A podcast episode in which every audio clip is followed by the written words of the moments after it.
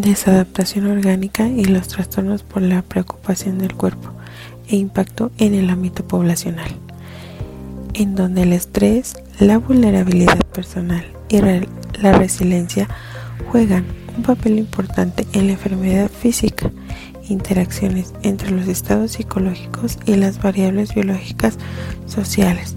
Los factores psicológicos y sociales juegan un papel importante en la salud y el estado físico. Una hipótesis psicosomática los, en donde los síntomas orgánicos pueden ser provocados por un bloqueo de la existencia emocional. Las enfermedades del cuerpo parecen ser una forma de manejar el estrés. Los problemas biopsicosociales surgen muchas veces cuando la vida de la persona se ve alterada por cambios ambientales, en donde la homeostasis es la capacidad del organismo para restaurar el equilibrio ante cualquier alteración. El estrés juega un papel importante en la salud y en la enfermedad, que es la incapacidad de adaptarse a los cambios del medio ambiente, incapacidad de manejar emociones fuertes, incapacidad de interpretar las restricciones y oportunidades, e incapacidad de establecer lazos interpersonales. Por otro lado, tenemos la anorexia nerviosa, donde existe una preocupación excesiva por la imagen corporal y la pérdida de peso, el, miedo a ganar peso, evitando algunos alimentos. Generalmente son personas obsesivas compulsivas, propensas a deprimirse. Estos son problemas de tipo conductual. Son personas preocupadas por el peso por ser delgadas la mayor parte del tiempo están deprimidas, tienen baja autoestima y pocas habilidades sociales. Tienden a ser compulsivas, donde afecta a adolescentes, mujeres adultas y jóvenes. Entre sus criterios diagnósticos hay una presencia de ingesta de alimento en un corto espacio determinado tiempo sensación de pérdida del control sobre la ingesta del alimento. Un rechazo a mantener el peso corporal por encima del 80 85% del nivel normal generalmente reconocido para la edad y estatura.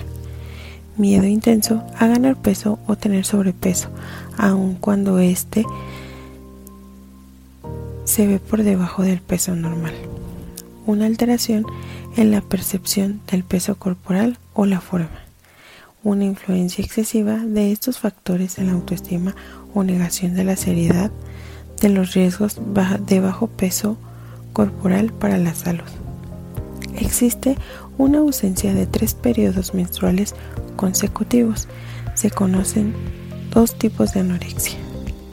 Tipo restrictivo que se enfoca en el consumo mínimo de alimentos y tipo de alimentación compulsivo purgativo, que es una alimentación compulsiva seguida por un vómito, laxantes, etc. Sus características psicológicas es el miedo irracional a subir de peso, es decir, a ser gordo, una imagen distorsionada de su peso.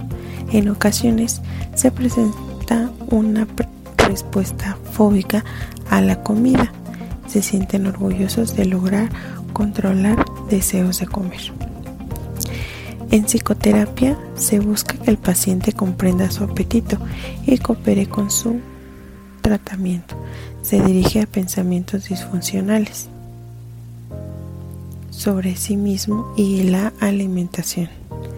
Aquí debemos prevenir conductas que puedan facilitar una recaída y mantener la conducta.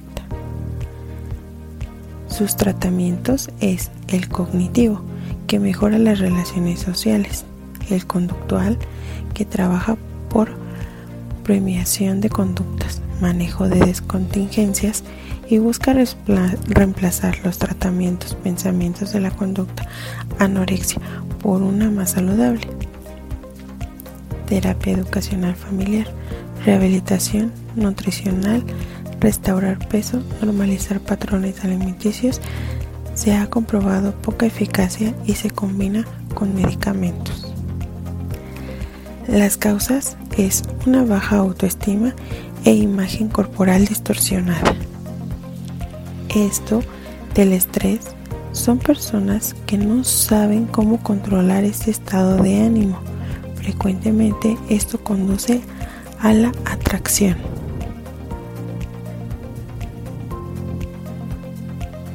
Los factores familiares y culturales probablemente se puede desarrollar por factores genéticos.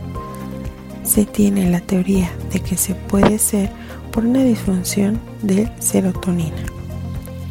El tratamiento son las terapias cognitivas individuales de grupo y psicoterapia. Funcionan muy bien. Eleva su eficacia si se combinan con antidepresivos.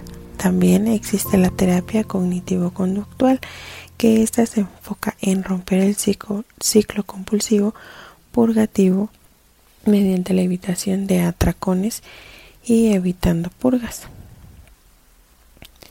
Desencadenante de los atracones.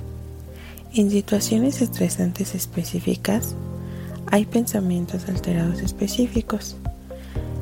También por sentirse culpable por lo que uno ha hecho, sentirse socialmente aislado o excluido. Preocupaciones acerca de las responsabilidades o problemas del futuro.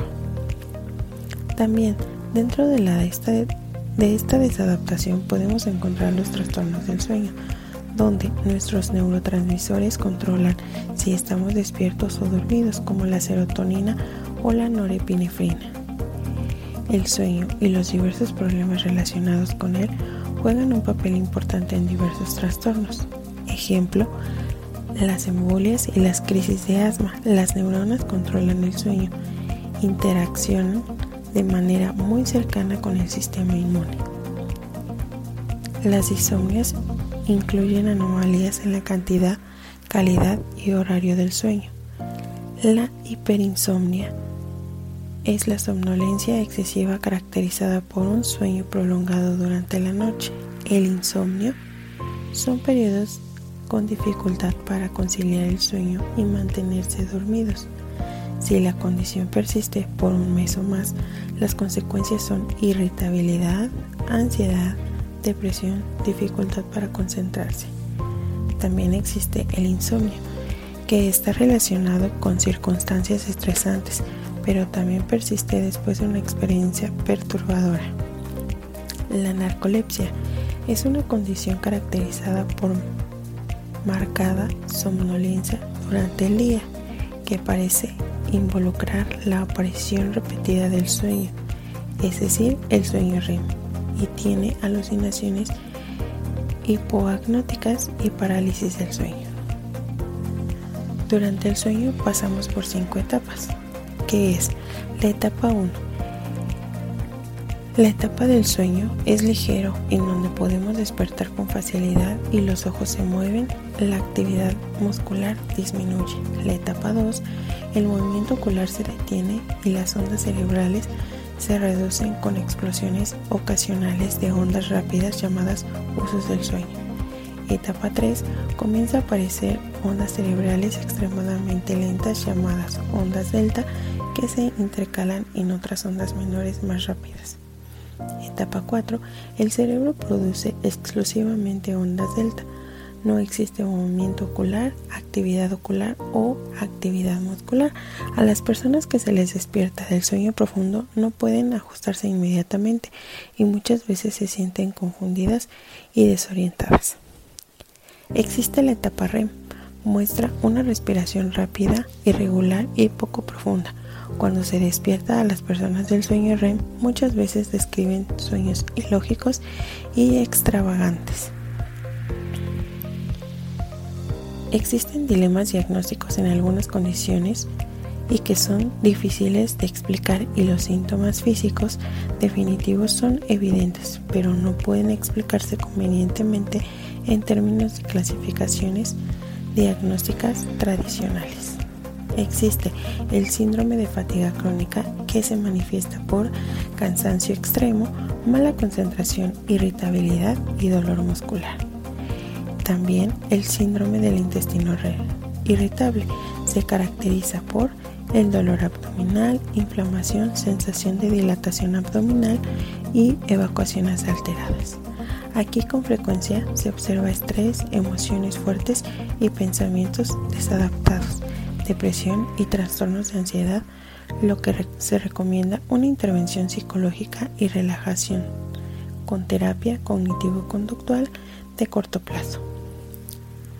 En conclusión, una sensación de control personal y encontrar el sentido en la vida puede tener consecuencias positivas para proteger la salud, mientras que la ansiedad, el enojo y el conflicto con uno mismo o con los otros con frecuencia tienen efectos negativos y se necesita entender a la salud, a la enfermedad desde una perspectiva multifactorial.